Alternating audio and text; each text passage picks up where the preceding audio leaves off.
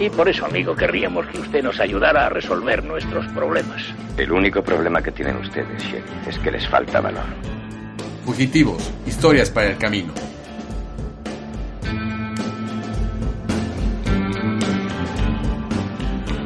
Bienvenidos a Fugitivos, historias para el camino con Juan Carlos Illán y Mike Santana. Este es el episodio cero de qué va este podcast, Fugitivos. Sí, este podcast es de charla y bueno, acostúmbrense que Melón habla muy bonito, yo no, yo voy a interrumpirlo todo el tiempo. La buena prosa no es enemiga de la poesía. Eh, no sé, no entendí eso. Ni yo, pero... pero descárguenos.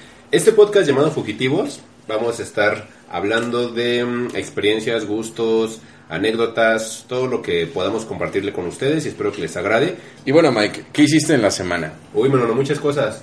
¿Tú? no, no te creas. Este, bueno, estoy por terminar Carrie. Eh, como que accidentalmente me topé con Carrie porque tengo ahí un background de un backlog, mejor dicho, de libros que no he podido darles el seguimiento, pero porque nada más leo en el transporte público, entonces leo muy poquito. Ah. Pero pues sí, estoy por terminar Carrie, me falta ya nada más la escena final, que pues por obvias razones no la vamos a platicar, aunque mucha gente por las películas ya la ha visto. Eh, poder recomendarlo porque es bastante entretenido, Melona. No sé si ya viste la película. Sí, sí, sí. Y, ah, pues justamente, ¿no? Ya ha habido dos versiones, dos adaptaciones de Carrie, una bastante lamentable, muy reciente con, creo que es Chloe Gretz Moretz. Ajá, la cara de pato, ¿no? Esa. Y con la, original. No, no, no, no Julianne Moore, es... ¿No? ¿No sale Julianne Moore como es, la ex, es la ex esposa de Woody Allen. Ay, no Es Mia Farrow. ¿En la de Chloe Grace Moretz?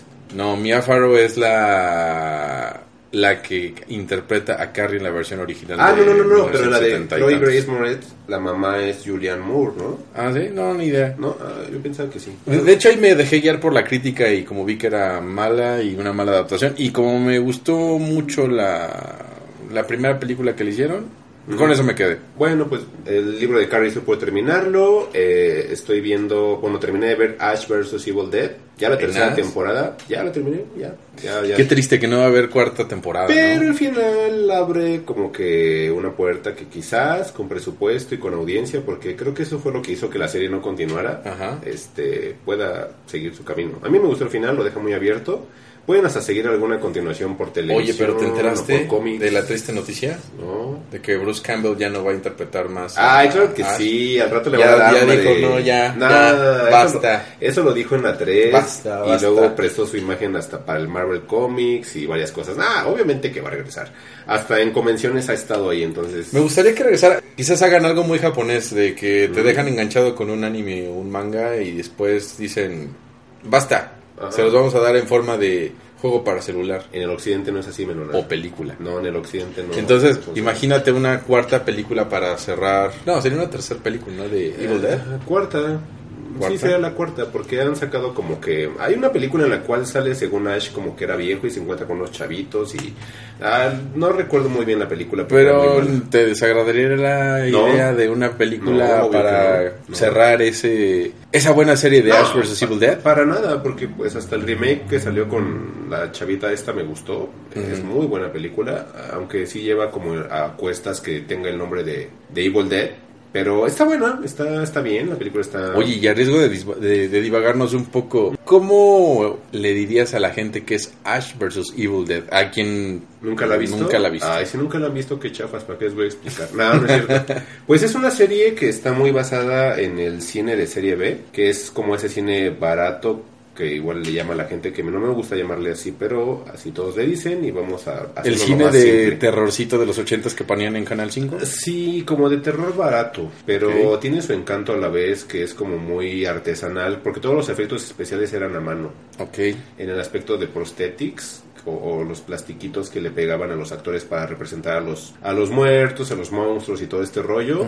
Las actuaciones eran muy exageradas en ocasiones, pero eso también hacía que te divirtieras en la película. Y a pesar de todas esas deficiencias, manejan una atmósfera bastante interesante. Una película de serie B es una película, vamos a simplificarlo, como de terror, barata, pero muy divertida. Entonces, eh, Ash viene de un universo de una serie de películas que se llama Evil Dead, que aquí le llamaron El despertar del diablo. Así es como la conocemos en el Canal 5. De hecho, a mí sí me daba miedo la 2, o sea, la 2, eh, hasta sacaban los comerciales y yo era así, ay, güey, se ve bien fea esa película, no la quiero ver.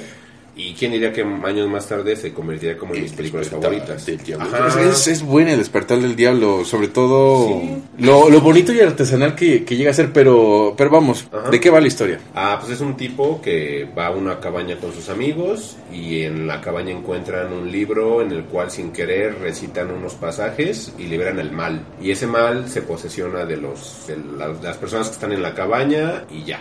No puedo contar lo demás porque sí tienen que verla. Pero es eso, es como una, mm, como una invocación por accidente de unos chavos, ya saben, chavos en una cabaña de vacaciones. Bueno, me, me daría terror que la gente como que le empezara a, a asociar con Vacaciones del Terror y Pedrito Fernández. ah, sí, puede ser. y a lo mejor voy a decir algo que está mal, pero nunca lo he visto. Sé que muchas cosas se hacen por cultura general, pero Sí, pues también hay que salvar los ojos y oídos, ¿no? Sí, no, no. Es neces- no es necesario. La que- tengo en la lista. Algún día les juro que la voy a ver algún día porque sí, son de esas cosas que todos hablan de ella y yo, oh, y de verdad no quiero como mentir por convivir. Sí, no, es que hay, hay mucha gente que es fan de la cultura kitsch y el desperdicio y la basura Sí. y como que dicen, es que esto es arte, pero hay veces que, que yo eso por currículum. como que no, no. Por currículum la voy a ver porque sí hay luego referencias y yo, ay, no entiendo qué está pasando.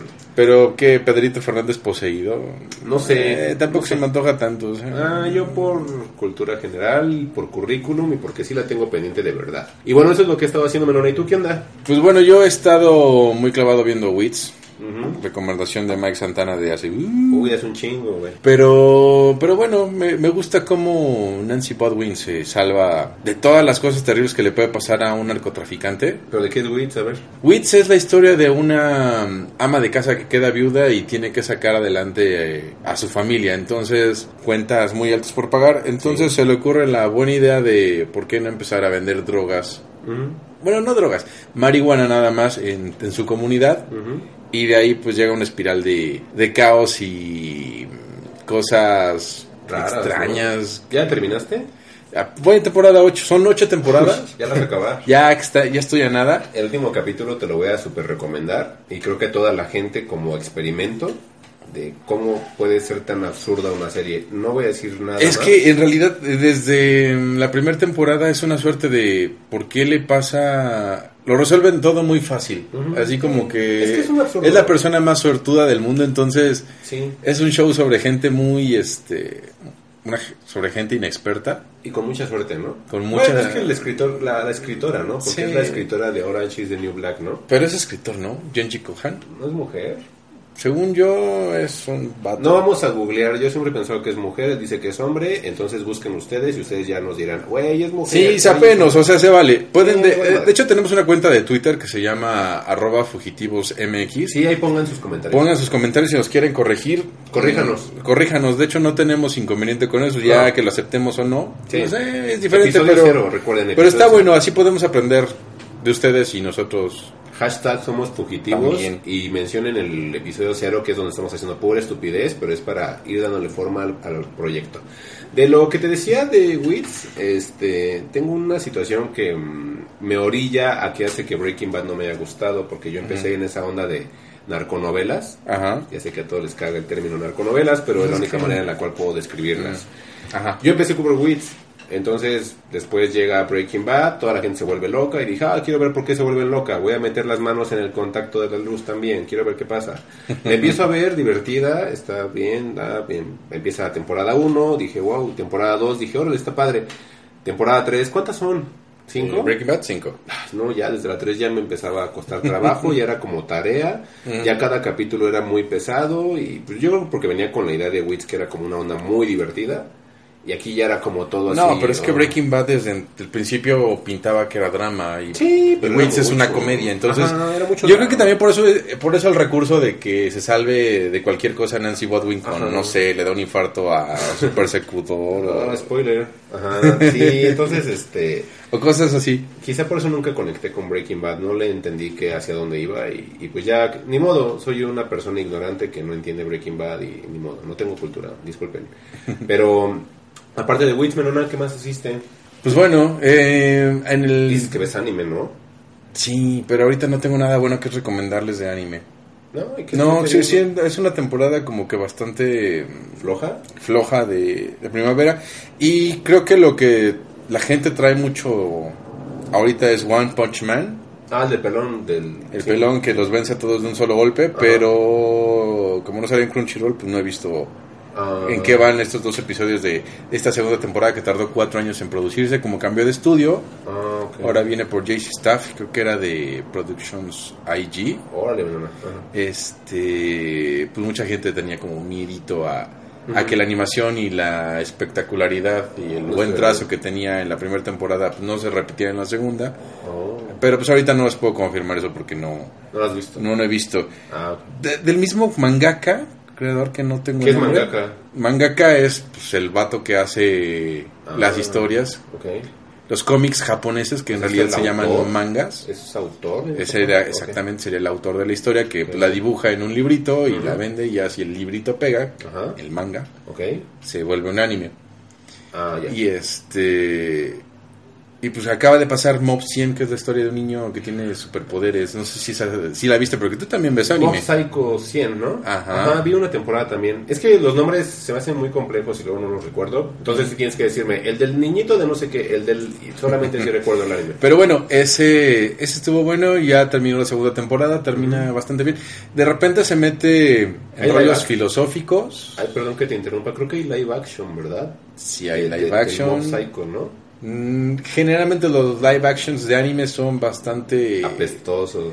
decepcionantes, no no te recomendaría que, que Todos. lo vieras, pero este ah, Pero algún día yo creo que veo Mob Psycho. si tengo que 100, recomendarles un, un anime por lo mientras, sí es eh, eh, ya que Ujú. va por temporadas, según las estaciones del año. La de invierno Mob Psycho 100 Órale. sería sería la que te dirá, vela, esa está buena. Para no abrirnos tanto, yo creo que algún día tendrás que explicarnos esto de las temporadas y de primavera y este rollo, porque la verdad creo que es diferente a como lo tenemos aquí.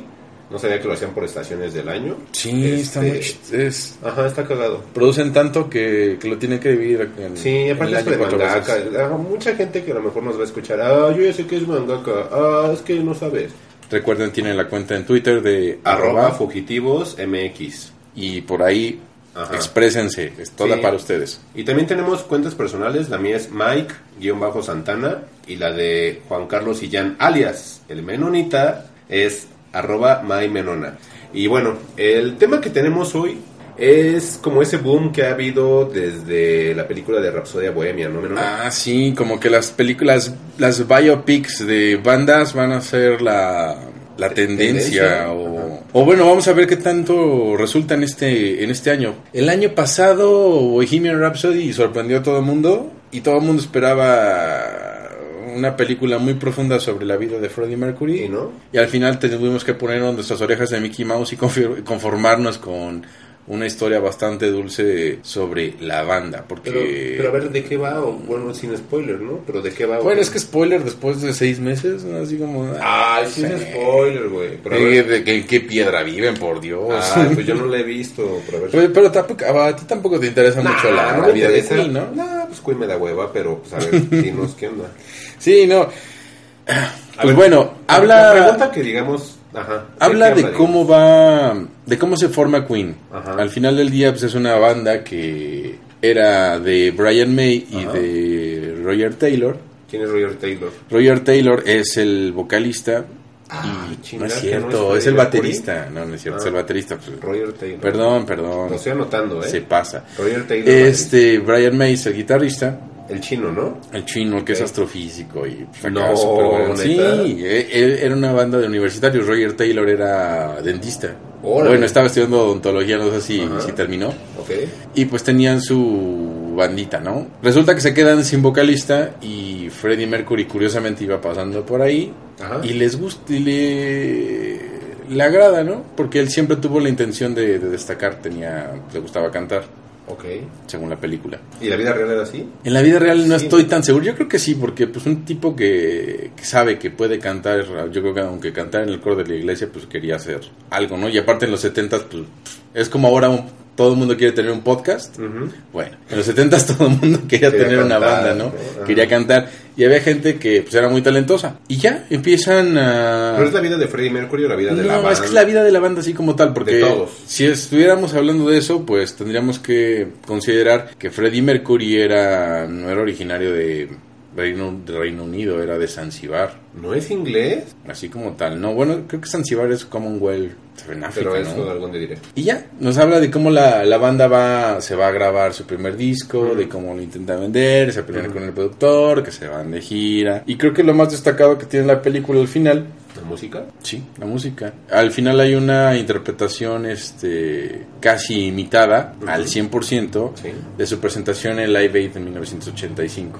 Órale, ahí acaba. Ujú. Spoiler. Sí, exacto. No es spoiler, ¿no? Sí, no, porque si fuera la vida de Freddie Mercury, pues te diría. Sí, o sea, muestran que se iba de fiesta y que tenía Ajá. muchos novios y demás, pero como que se hubiera metido más en el rollo del sufrimiento que tuvo después de que contrae SIDA, porque le pasan muchas cosas pues feas a partir Parte de contraer SIDA. ¿Hay, hay guiños a parte 2 o no? Nah, ¿cómo, ¿cómo harías una segunda parte? No? La última que salió una escena extra en la cual dice, ah, Freddie Mercury descubre una jeringa y se le inyecta sin querer y le gustó. Mira, alguna vez este, me platicaron de que en el sufrimiento de Freddie Mercury, como no sabían qué hacer en los ochentas con el SIDA, le tuvieron que amputar la mitad de su pie. Órale. O sea, y eso pues no lo tocan en la Parte película. 2, saquen parte 2, parte 2. es que yo, yo pensé Sí, fíjate, no, es- no. Yo desde que la vi, bueno, no, no conocía el nombre de la película, pero la verdad, la, el, como acercamientos de la película era de... mm, Va a ser una película de la vida de Freddie Mercury. Así en serio que Mm. hablaba la gente, la vida Sí, de pues sí Freddie se vendió. Mercury. Y yo decía, güey, pues esa sí va a estar súper morbosa, ¿no? Y dije, la voy a ver. Y así estuve con la voy a ver, la voy a ver, la voy a ver. De repente se volvió un monstruo mediático que todos, hasta los niños, la habían ido a ver al cine. Bueno, Y- con decirte, perdón que te Ajá. interrumpa, había funciones de karaoke. Ay, qué hueva. O sea, imagínate, Bueno, estaba tan fan. planeado, estaba Ajá. planeado así, o sea, Sí, si es una película biográfica, ¿a poco vas a ir a cantar? No, eh, sí, ajá, y es lo que iba, lo que quería llegar, que, que, que empecé a ver que la gente decía, güey, yo canté esta y yo me sabía todas y dije, a ver cómo, o sea, no es una película de la vida de Freddie Mercury, pero por lo que dices, la perspectiva de fan de esta película de Rapsodia Bohemia, No, ¿qué pues opinas? queda de ver, o sea, al, al Sí. final del día queda de ver porque te ofrecen una cosa y no lo es. Así de simple. Y sería entonces encaminada la película para... Pues yo creo que es un intento, bueno, no es un intento, es un logro como tal, un logro descarado para hacer ventas de canciones de Queen a través de... En Spotify decían Sí, que lo escuchaban sí, sí. todo el tiempo y creo que hasta fue así como tendencia un tiempo, ¿no? Yo creo que si no estuviéramos en los tiempos de escuchar la música a través de Spotify y hubiera venta de discos como tal, las ventas hubieran disparado El Greatest Hits, ¿no? El que todos tienen. al mil por ciento, sí, ¿no? Sí, es el Greatest Hits 1, ¿no? El que todos tienen, donde viene We Will Rock You. Y... Y bueno, a, a tra- a raíz de eso, pues ya ves que viene la película de, de Motley Crue, que está en Ujú. Netflix, que es The Dirt. Ujú. Eh, Ahorita platicamos de Dirt. Viene la nueva película de Johnny Boyle, de, no, Johnny Boyle, No, de Danny Boyle, que es este en relación a los Beatles. Ajá. Viene una película biográfica también de Elton John para este año. Esa sí se me antoja. Yo quiero volverme a poner las orejas de Mickey Mouse con la de Danny Boyle. Mm, Yo sé que a ti como que los Beatles no te, no te entran, pero... Pero sí se me hace como que chistosa la, la Danny premisa Boyle, de de, Danny Boyle. Ahorita te consigo el nombre de la película. Ajá. Pero sí, este, él va a hacer una película... No la estamos confundiendo con la película de esta de, del tipo que mm, como que se golpeaba la cabeza o despertaba y en un mundo en el cual no existían los Beatles, pero él se sabía las canciones de los Beatles. No es esa. Sí, es esa. Ah, pero esa no es de Danny Boyle, de Trainspotting, es de otra persona, ¿no? No, sí es de Danny Boyle. ¿A poco? ¿Cómo Sí. llama Yesterday? No. Ahorita Imagine, tenía el nombre de una canción de los Beatles, ¿no, no? Bien que sabes, es Yesterday. Es que vi el tráiler. sí, sea, sí, el trailer mejor- salió hace De hecho, fue muy cagado. como dos meses. Yo, yo conocí la película, un amigo llegó bien emocionado, güey, ¿ya viste que salió el nuevo trailer de Danny Boy de su película? Y yo, ay, ¿en serio? Ajá. Sí, y me lo enseñó y lo vimos en el trabajo. Sí, yo creo Y que era- esta va a ser musical la cosa. o Y vi el no- trailer y no dije, creo ah, mira, que- está curiosito eso de que nadie sepa de los Beatles y Ah. llega un oportunista y se da todas las canciones. Me hizo recordar a todo ese pop que estuvo en México en el cual agarraron canciones y las remezclaron y las hicieron famosas. Entonces como que dije, ah, pues sí funciona. Si funcionó en la vida real, funciona en una película, ¿no? Como con, con Luis Miguel y ese rollo de sus canciones como setenteras que eran italianas, ¿no? Y nada más las adaptó. Sí.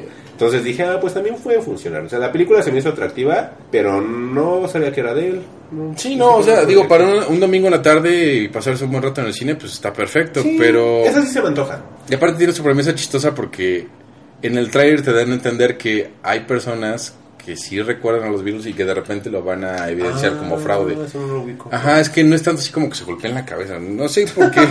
Mi- mi cabeza. no sé qué raro, qué accidente raro pasa en el mundo que si la gente no ubica las canciones de los Beatles Ajá. y empieza alguien a hacer como un rip-off de, de eso, ¿no? Pero si somos honestos. ¿cuántos revivals no han ocurrido así? Sí, todo el tiempo. Sí, o sea, de repente, por ejemplo, T-Rex, ¿quién se acordaba de T-Rex hasta No, que de repente empezaron a salir los Strokes y todo ese tipo de, de banditas? Y decían que todos eran fanáticos. Oasis, ¿no? Que sí, que al final del día se estaban chacaleando la música Bueno, de, de T-Rex, ¿no? Oasis, bueno, ya otro día hablamos de Oasis. Sí. Y este, de lo que te decía de las películas de música, o de que eran biopics de bandas y todo este rollo, este, la de Elton John, ¿qué onda? ¿Cuándo sale? ¿O ¿Cómo que han dicho de esa? ¿Nada? Ah, ahorita te averiguo, pero me quedé con curiosidad de, ahora sí, sobre esas biopics de ver una que se llama Lord of Chaos. Creo que esa tú sí la viste, ¿no? Híjole, sí, pero es- fue bien accidentada la manera en la que vi la película por medios alternativos.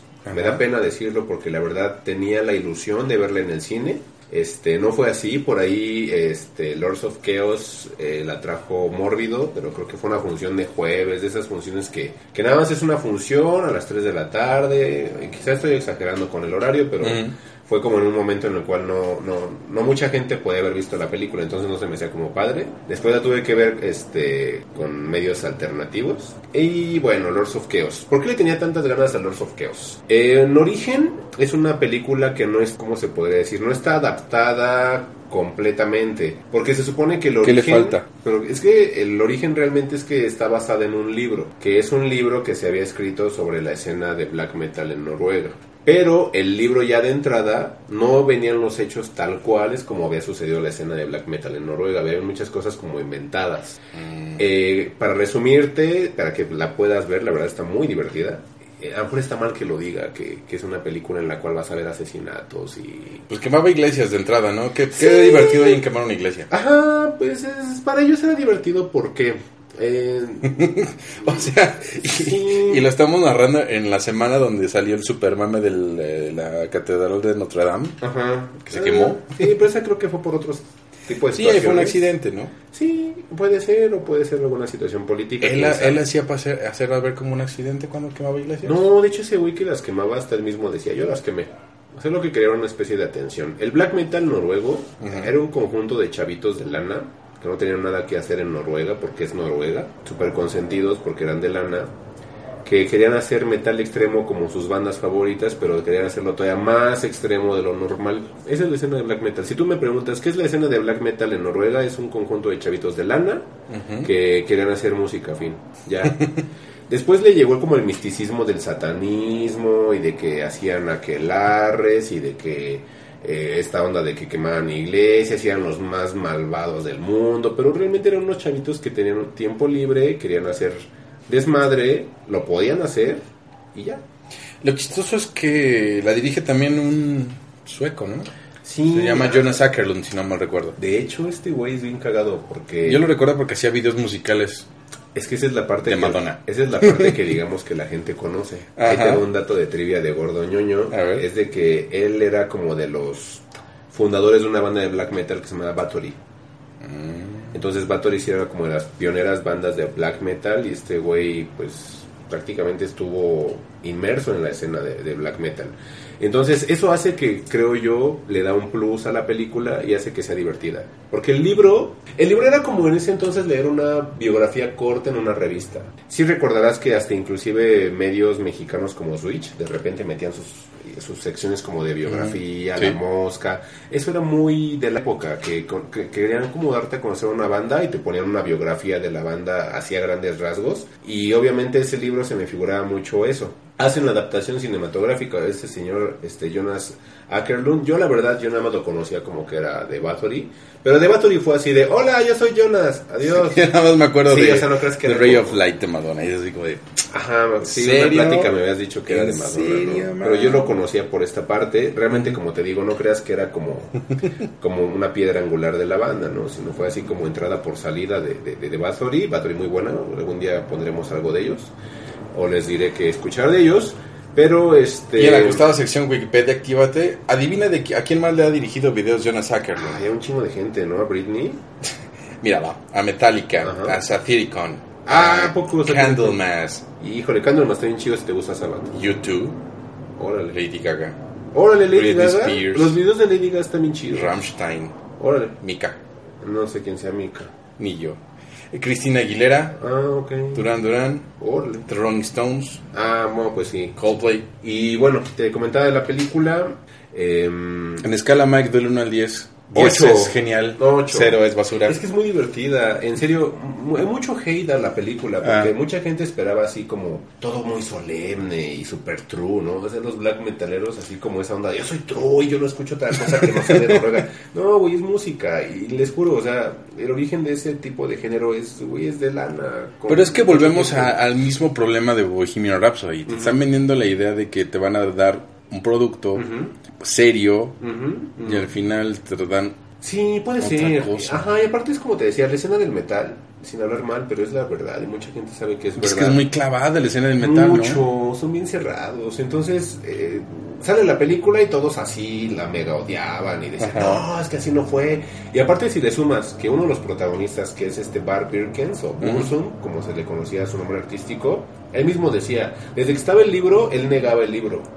Sale la película, o antes de que saliera la película, él hacía como videoblogs así en YouTube, los puedes encontrar todavía, y decía, no, y si el libro estaba mal, el- la película va a ser una mierda, está mal, y no le crean nada. Va, vamos a, vamos a dar un, un consejito chiquitito. Ajá. ¿Quieren clavarse bien con la biografía de alguien? ¿De alguien? Léanla. O sea, finalmente una película, Es que es al igual que cualquier adaptar, adaptar la historia de alguien, es un libro... de vista. Es lo que se les olvida mucho. Sí, de repente son cosas demasiado grandes o demasiado... A lo mejor, quizás la vida de este güey sí, está- sí tendría mucha- muchas cosas que se pudieran censurar. Ahora sí que a riesgo de sonar bastante como a señora asustada, quemar iglesias o pedir que quemen en iglesias no es una cosa Bueno. tan sencilla, tan, tan dulce como para retratar, ¿no? Al final te estás incitando a la violencia. Ah, de hecho, mira, un dato de trivia es que cuando hicieron lo de la película, lo de la quema de iglesias, sí quemaron iglesias reales. Pues imagínate, o sea, Pero, haz cuenta que fue bien cagado. Es que es lo que te digo, o sea, es que por eso digo que no hay que clavarlo. explícame qué tiene de cagado quemar una iglesia. Ah, bien sencillo, porque esto es una iglesia como X y la remodelaron para que pareciera una iglesia activa y la quemaron y luego dijeron, ah, ya te destruimos una iglesia que no funcionaba, toma esta lana, gracias por prestárnosla y levántala ahora chido. O sea, eran iglesias que ya nadie usaba, la adornaron para que se viera como una iglesia activa, la quemaron y ya, ah, tomen esta lana, hagan allá chida. ¿Y dónde queda todo su discurso de Sotón? Porque eso lo hizo el director. Bueno, los que hicieron la película. Llegan los True y así de... No, pero ¿por qué dieron entonces dinero para volver a reconstruirla? Yo no la hubiera reconstruido porque el diablo, güey, no mames, güey, ¿qué edad tienes ya? Bueno, es que 40 años. también algo que me... Creo que la gente de, de la onda del metal, pues personas, son personas muy inteligentes como en cualquier lado, Todos. pero ya que te metas en, en conceptos de el diablo existe y vamos a combatir al diablo o vamos a amar al diablo, Amar es así como de... "Ay". Sí, ámense primero ustedes. ¿Qué diferencia hay entre ustedes Ujú. y una señora que se la pasa rezando todo el día? Es lo mismo, es, es como tomar Pepsi o Coca. O sea, uno se siente cool por tomar Coca y otro se siente más cool porque es Pepsi, ¿no? Y el de la Pepsi, así, este, critica al de la Coca por pendejo y el de la Coca critica al de la Pepsi por idiota porque sabe dulce. Es lo mismo, es- es- no, Sí, no podemos no, tener una bandera de nada. Sí, sí, sí. No, sean ustedes mismos, si quieren ustedes mismos primero. Hay un disclaimer o hay una frase que empieza en la película, te dice, basada Ajá. en hechos reales, algunas mentiras, Uy, es que ese basado en casi- hechos reales es como para... casi es que basado en Es hechos para reales- vender, pero bien cabrón. Sí, pero así te lo dice. Basada Ajá. en hechos reales, algunas mentiras y otras así como exageradas. y dije, qué cagado, está bien chido así como empieza. Dije, sí. Y, y entonces yo leo esa... esa, esa Bueno, es que de entrada cuando te lo ponen así es así de, ¿por qué te lo vas a tomar en serio te está diciendo que no lo es? Ajá, entonces está padre la advertencia, pero es lo que te digo, a veces se nos olvida leer bien. Entonces la gente, te aseguro que hasta empezó la, la leyenda Ujú. y todo les valió madre, ¿no? Pero ves eso y dices, güey, hasta el director te está diciendo, estoy haciendo esto, diviértete, güey.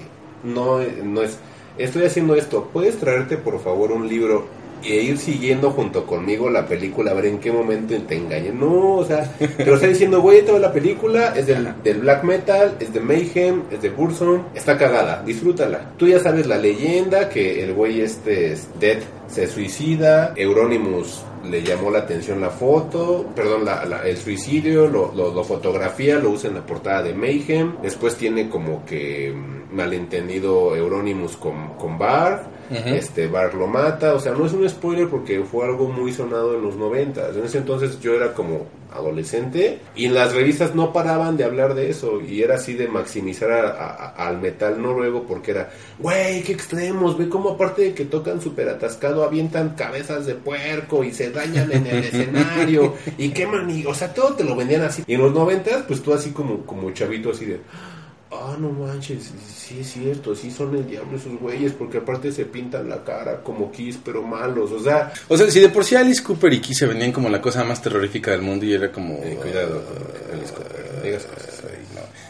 Es que ni siquiera el mismo Alice Cooper se toma en serio. No, pues no, es que es lo que Entonces- te digo, no se deben de clavar tanto. Ajá. Entonces esa clavadez ese daña que te diviertas, o sea, yo hubiera pagado por un boleto del cine, desafortunadamente no lo pude hacer, pero es, es para divertirse, es como lo del, lo del cine de hace rato que hablábamos, son películas chafas, sí, son de terror, mal actuadas, sí, pero están bien divertidas. Sí, no. Ya, no pasa nada. Eh, Exacto, o sea, hay que saber, hay que ser críticos, sí, Sí, pero vamos, No aparte de eso, pues hay como que más cosas en el mundo, ¿eh? sí, no, no, sí, claro. ¿Y qué onda, Melona? ¿Habías platicado de Dirt? Yo también vi Dirt. Justamente hablando de ponerse las orejitas de Mickey Mouse y disfrutar las cosas, Dirt de, De Motley Crue. Motley Crue, híjole, es la vida de Nicky Six, de Tommy Lee Jones, Vince Neil. Vince No es. Tommy Lee Jones, menos es Tommy Lee. Tommy Lee Jones es de los, de los hombres de Quería negro, que. ¿no? Sí, te quería cachar. Ah, ¿qué pasó, Tommy Lee, de T-Bone y. Mick Mars, ¿no? Miembrudo. Tommy Lee, miembrudo. No manches. Eh, Voy a hacer un paréntesis muy grotesco. Perdón Ah. la gente si me conoce. No, no es, no es vulgaridad, es, es No. cultura. Sigue siendo Sí. cultura. Cuando yo era chavo, porque ya soy un viejo, o sea, neta ya estoy bien viejo. Circulaba un VHS en la secu, en la Ah, prepa, no me acuerdo. con Pamela que te decían, el vi- ahí te va el video porno de Pamela. Porque en ese entonces Pamela era conocida por Baywatch, o los Guardianes de la Bahía. Yo lo, yo conocí a Tommy Lee pues, por, por Motley Crue, ¿no? Y a la chava esta, pues la serie era un boom en ese entonces. Ahí te va el video porno de la Pamela y se, y se la da un güey así, que quién sabe quién sea. Y yo así, órale, ¿no? Y ya, pues ahí va circulando el VHS de, de, de Pamela... ¿Es Pamela qué?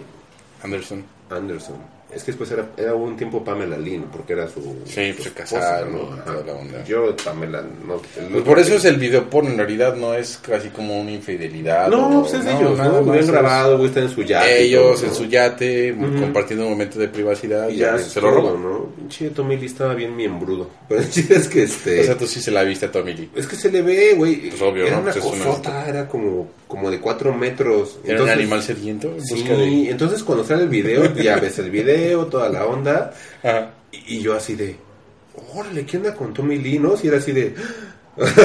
Toda la gente así de, ay, mira Pamela, qué atascada. Y eso es el típico, Sí, pues ¿no? sí. Y yo así de, ¿qué onda con, con- Tommy Lee? No era que dudara de mi sexualidad adolescente, fu- fue complicado.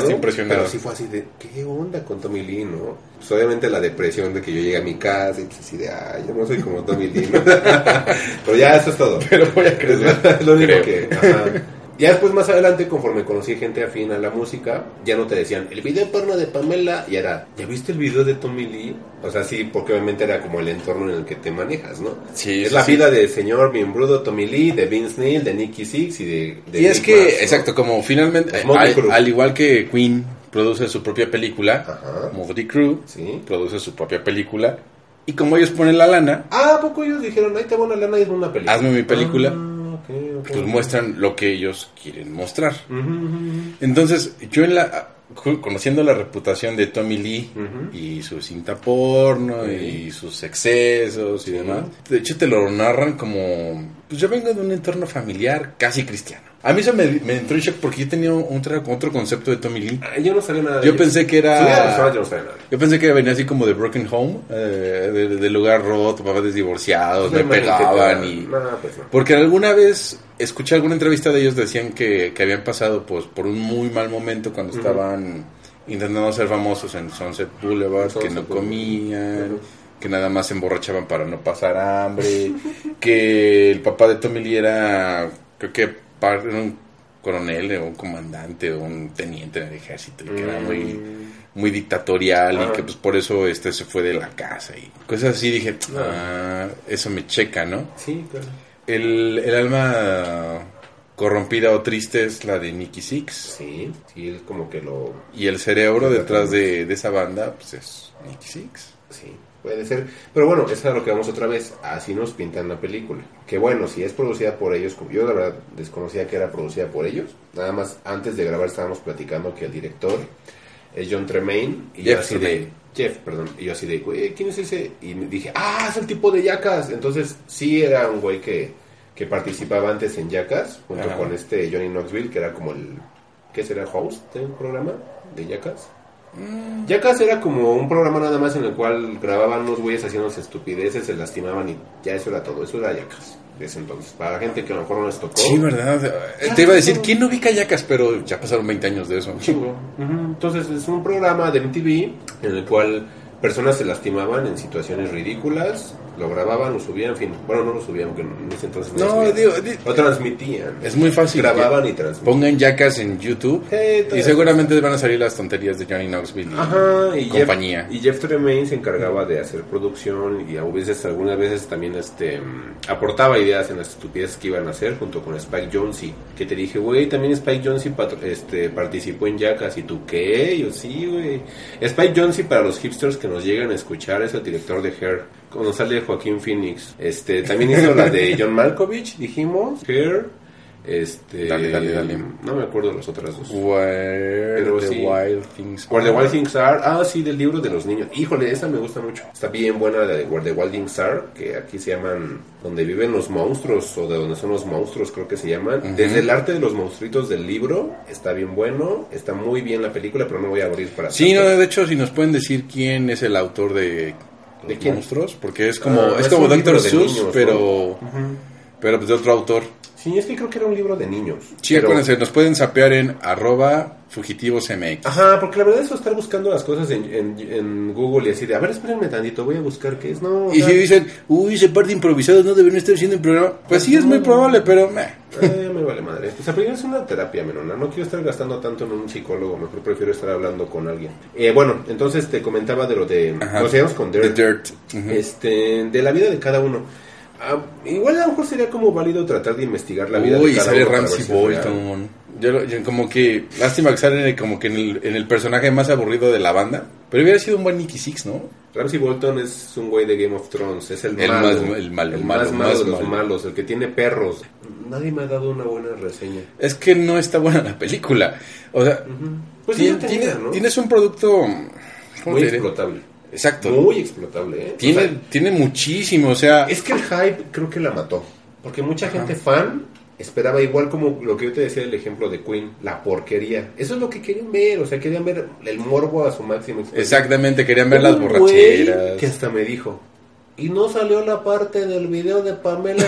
O sea, dije, todavía seguimos con esto en 2019, pero dije, cierto, o sea, mucha gente tenía la expectativa, pero súper alta. Querían ver a Vince Neil súper tirado. Pues sí sale medio mal, pero, mm, como dices, muy Disney Channel, ¿no? Ajá, es, es como una telenovela la vida de Vince Neil, ¿no? Porque se Sí. ca... Ese, ese lo hacen ver como el tontito que es muy guapo, Ajá. que Ya. atrae chicas Y ya. y ya. Y Pero- después, a partir de es eso, pues, tiene un accidente sí, y sí, este sí. y le pasan cosas pues muy feas, pero las tratan muy ligeras, ¿no? Pues se le muere su hija. Sí, yo, yo en el Y morbo de este- Vince Neil vi un, un programa, un reality show en VH1 de Ajá. desintoxicados que salió hasta el Mini-Me. Y ahí Y luego había Neil. como un programa donde le querían conseguir novia, ¿no? Un reality también. Sí, es que en ese entonces... Rock of Love se llamaba. En ese entonces él no tenía dinero. No, Rock of Love era con el de, con Brett Michaels. Ah, sí, lo No estoy confundiendo. Estos eran iguales. Sí. es que sí, era como la fórmula del éxito, del éxito tener un güero guapo, Sí, pues, medio sí, mamado en las bandas, así, todos querían ser, tenían, Pero ellos mismos lo decían, todos querían tener un David Lee Roth de frontman, Sí, era David. y era como que importante tener David Lee Roth era el cantante así, de Van Halen, como dato. este, para poder triunfar. Sí, ah, pero ¿sabes qué? Era un güero falso. Sí. Porque es mexicoamericano. Se llama Vicente Aguilera o Vicente algo así. ¿A poco? Sí, lo voy a googlear y te voy a decir cómo se llama. sí, lo voy a googlear en vivo porque ese dato sí está bien extraño. Continúame. ¿no? Sí, entonces, pues te ponen también a, a Mick Mars, que lo tratan como el viejito, y resulta que él está, tiene una enfermedad degenerativa en los huesos. Ajá. Y se me hizo muy curioso porque pues, toca la guitarra de forma muy virtuosa y se supone que los huesos se le iban a deformar. Y dije, guay, chinga, ¿cómo, Sí, cómo alguien con esa enfermedad puede, puede tocar de esa manera? Hmm. Sí. Y Nicky Six y su onda de te odio mamá, te odio. Porque pues, era una borracha que metía hombres a su casa y a todo el mundo este, se andaba cogiendo. Es Vicente Neil Wharton Ortiz. Es mexicoamericano. Su mamá es mexicana, es Shirley Ortiz. Y su papá es Artis. Chloe Wharton. ¿no? Entonces por eso se llama así, se cambió, ape- se cambió los apellidos. Pero realmente era Vicente. No, pues es Ortiz. que Vicente Fernández, mijo, pero...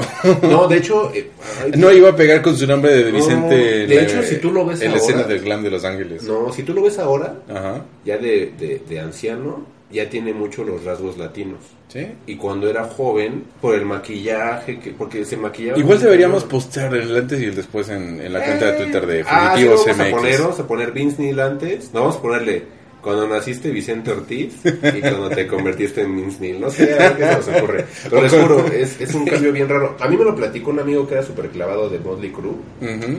Y yo no le creía, ¿no? Y entonces, desde que me lo dijo, Lolo me percaté de todo el maquillaje que tenía cuando era chavo para que pareciera blanco, güey. Ahora pues ya le vale madre, pero ya lo ves y dices, güey, tiene sus rasgos latinos súper marcados. Imagínate un, un cantante latino en una banda de glam ochentera. Pues ni en la vida, güey. No, pues te va a pegar. Por eso te digo. Vicente Fernández. Sí, la película tiene sus guiños, mira, no es mala. No, no es así como que wow. Es divertida porque lo, lo que tratan de... Lo que Motley Crue te vende es... Diversión. Somos cuatro amigos divirtiéndonos, Ajá, que la pasamos muy así. mal porque, teni- porque pues sí nos excedimos en las drogas, en las fiestas, las mujeres. Pero fuera de eso, Sí, la sí. pasamos Sí, increíble. Sí, siempre quisieron venderte eso, que, que su música era diversión. O sea, todos lados. Y, y sí ve varias escenas en la película que sí te lo querían como que plasmar. Ahí viene Motley Crue y ahí viene la peda, ¿no? Y es que aparte estamos están retratando una época donde la industria musical pues premiaba muy bien a los excesos, ¿no? este, y había de todo, o sea, si tú vendías roche. un disco, lo que quisieras, tú así quieras, querías un bistec rey. de elefante a las 4 de la mañana, Lo que quieras, Rey. te lo traían y entonces pues finalmente eran Es que vendían discos. personas explotables. Vendían discos y vendían conciertos. de todo. Ahora ya no. Y, y estaba, pues justamente en la película, eso dice el, el que interpreta a, a Nicky Six, ¿no? Así de, yo quiero dar un concierto de estadio, pero en una menor escala, porque los punks son minimalistas. Sí. Yo quiero hacer lo mismo Grande. Pero- Sí, o sea, su idea siempre fue así. plus. Sí. Y si te lo transmiten, o sea, al final del día, si tú escuchas la música de Motley Crue, pues te, inyecta una energía, Sí. es, es electrizante. Electrizante. Entonces, cosa que pues, ya no hay en estos días, ¿no? No. Es como que Pues, todo sí está... sí hay. es que, mira, a mí nunca me ha gustado como la onda de, es que antes era mejor porque le pegaba. No sé si mejor o peor, pero, pero sí extraño que, que la escena principal Ujú. carezca de eso. Es que es diferente. Pero bueno, eh, tiene Porque que, tiene que evolucionar, tiene que y evolucionar. justo acabas de decir el por qué es diferente. Antes era, eres un, un glam metalero, ahí te va toda la lana, toda la atención, televisión, revistas, radio, bla, bla, bla. Tu canción va a salir todo el tiempo en la radio. ¿Cuánta gente escucha radio actualmente como para escuchar hits de alguien? Es como, eso como que da para pie a, A otro programa. A otro Pero nada más programa. es como rápido. Ya no se escucha la radio como antes. Sí, ¿no? Ya no este, ya no vas a ver MTV para esperar el video que te encanta. Ya no existe MTV de entrada, Ajá, pues sí existe, pero es otro formato que el formato al que conocimos, ¿no? Ajá, y el formato que tiene MTV ahora es porque es el formato al cual a la gente le gusta ahora. O sea, por eso te digo, si es... Por eso es que ya no puede haber otro Motley Crue, porque ahí ya no hay cabida para un Motley Crue. No porque ya no se hagan las cosas como antes. No, o sea, así se hacía porque esa era la manera en la cual se llegaba a la gente. Ahora ya no se le llega así. Ahora es saca, saca, saca música, saca, Ah. preséntate. Y, y mira, preséntate en todos lados constantemente. Voy a decir a lo mejor algo que quizás mucha gente lo sienta mal, pero esta etapa en la cual en México constantemente hay conciertos, créeme que antes no había eso. O sea, ahora tenemos, ahora, ahora tenemos festivales de metal. Güey, en mi adolescencia eso ni por aquí jamás. La única manera en la cual podías ir a un festival de metal era irte al gabacho. Y ahora los hay a cada rato. O sea, hay como tres o cuatro festivales de metal. Entonces, yo creo que unas por otras. O sea, a lo mejor sí ya no pegan en el radio, ya no hay videos, este ya no hay como esa, es- ya no hay revistas de eso, Sí, ya no hay nada. pero ahora los artistas dicen, ¿de dónde saco yo la lana? Pues voy a tocar. Y ahí vienen a tocar todo el tiempo. Y eso está chido. O sea, güey, yo nunca me hubiera imaginado ir a un concierto en el cual tocara Ozzy, Megadeth y Judas Priest. Nunca. O sea, eh, no. Bueno, pero también ya son restos de Pero son ellos tres. lo que queda. O sea, mis tíos en su vida, en México, eso. Pero bueno, regresando a la película. Ajá. me emocioné. Pero sí, todos los tiempos tienen sus cosas buenas. Sí. No, no siempre lo de antes es bueno, ni no siempre lo nuevo es bueno. O sea, todo tiene sus aristas. Nos venden morbo. Sí, ahora es morbo. Y, Ahora que- y, y- y vendiéndolo de esa manera, pues nos quedan mucho a deber, porque... El hype es morbo, ¿eh? Exacto. Aguas porque el hype y la expectativa hoy día es morbo. Porque te muestran, y aparte, pues ellos listos, ¿no? Porque, pues al final del día, ya todo el mundo sabe lo que hicieron. ¿Sí? Y ya nada más te van a mostrar pues, lo que quieres ver. Así, vamos a hacer una película de Motley Crue. ¿Cómo quieres que te recuerden? Pues como que éramos cuatro amigos que echábamos mucho desmadre. Fin. Fin. Ya no le buscas. Y ya. Ujú, Sí, sí no, no se mete en complicaciones la película. Y creo que eso, eso es lo que a mí me gusta. O sea, yo vi la película, en ningún momento la sentí pesada. La disfruté así sin bronca, terminó y dije, órale, bien. Y también pues, es como, exacto. Ajá. Ya algún chavito o alguien que quiera tener alguna referencia, ah, eso me gustó. Pues es como Ah, que una buena forma de entrar. No creo que las ventas de los discos de Motley Crue No. o las escuchas en Spotify No, hayan, este. No. hayan sido lo mismo que lo que, Que con, Queen. Queen. Pues ahí está, ¿no? Sí, muy distinta la música. Es que, ejemplo, Queen hasta fue una situación de fenómeno hasta familiar. Uy, y lo que sí me da como pie a que quisiera ver una película de Ozzy Osbourne es la pequeña interpretación que sale en la Ah, película sí, de Motley Crue. Y el güey que habla, el güey hasta habla y se parece a Ozzy. Está Sí. idéntica, es, es una muy buena interpretación al, al Ozzy ochentero reventado de excesos inhalando hormigas en lugar de... Ah, Sí. me gustó mucho. A mí me gustó mucho esa escena. Por eso digo, o sea, tiene escenas muy divertidas, no, no tengo problema. O cuando igual Tommy Lee dice, es que quiero yo tocar batería y que esté en una jaula y que gire y, y lo hace. Ajá, porque aparte los espectáculos de Motley ya cuando tenían invirtieron dinero eran Era como un espectaculares. circo gigante. Sí, pues la última vez que, ahora en, en su gira de despedida en 2015, ¿no? Ya la batería Sí. creo que iba en una suerte de montaña rusa. Me la platicaron y este vendían unas experiencias bastante divertidas. Sí, es que Motley Crue es eso, o sea, Motley Crue era asociarlo con diversión. No, no le querían así como que mm, meter una situación de introspección y algo clavado, o sea, ya estas épocas, y es eso a lo que voy otra vez, de que cada época tiene como algo. En ese entonces ellos querían la fiesta y, y, mm, ellos no son Led Zeppelin. Entonces la gente de ese entonces pudo haberte dicho sin bronca y con una mano en la cintura, ajá, está muy chido tu Motley Crue, pero ¿dónde está el arte de Bonham? ¿Dónde está Jimmy Page y, y Plant? ¿Y dónde? O sea, Así digo, cada 20 años después vas a ver que cuando tengamos tiene lo suyo, cada temporada, cada época. ya después este vendrá el de pues ni te vayas tan lejos. Ay, no, Hay gente que dice que Daddy Yankee es la Y el comparado a Maluma, ¿no? Ajá, Y los dos bien. son basura, pero Sí, bueno, pero pues, está bien, es, lo que voy, como ahorita lo que te digo del black metal. Y te estoy dando las dos, las dos posturas. Ahorita yo te lo digo ya, de güey de 30 años, de. Ah, pues es que eran unos chavitos con lana y no tenían nada que hacer. Y antes yo te decía, en las revistas se la pasaban hablando de ellos como los dioses, ¿no? O sea, son momentos. Pues sí. Y bueno, bueno, nada, pues creo que eso ha sido todo por el episodio número cero de Fugitivos. Este, no me queda más que recordarles que yo soy Juan Carlos Illán. Yo soy Mike Santana. Y no va a sonar la música para mí.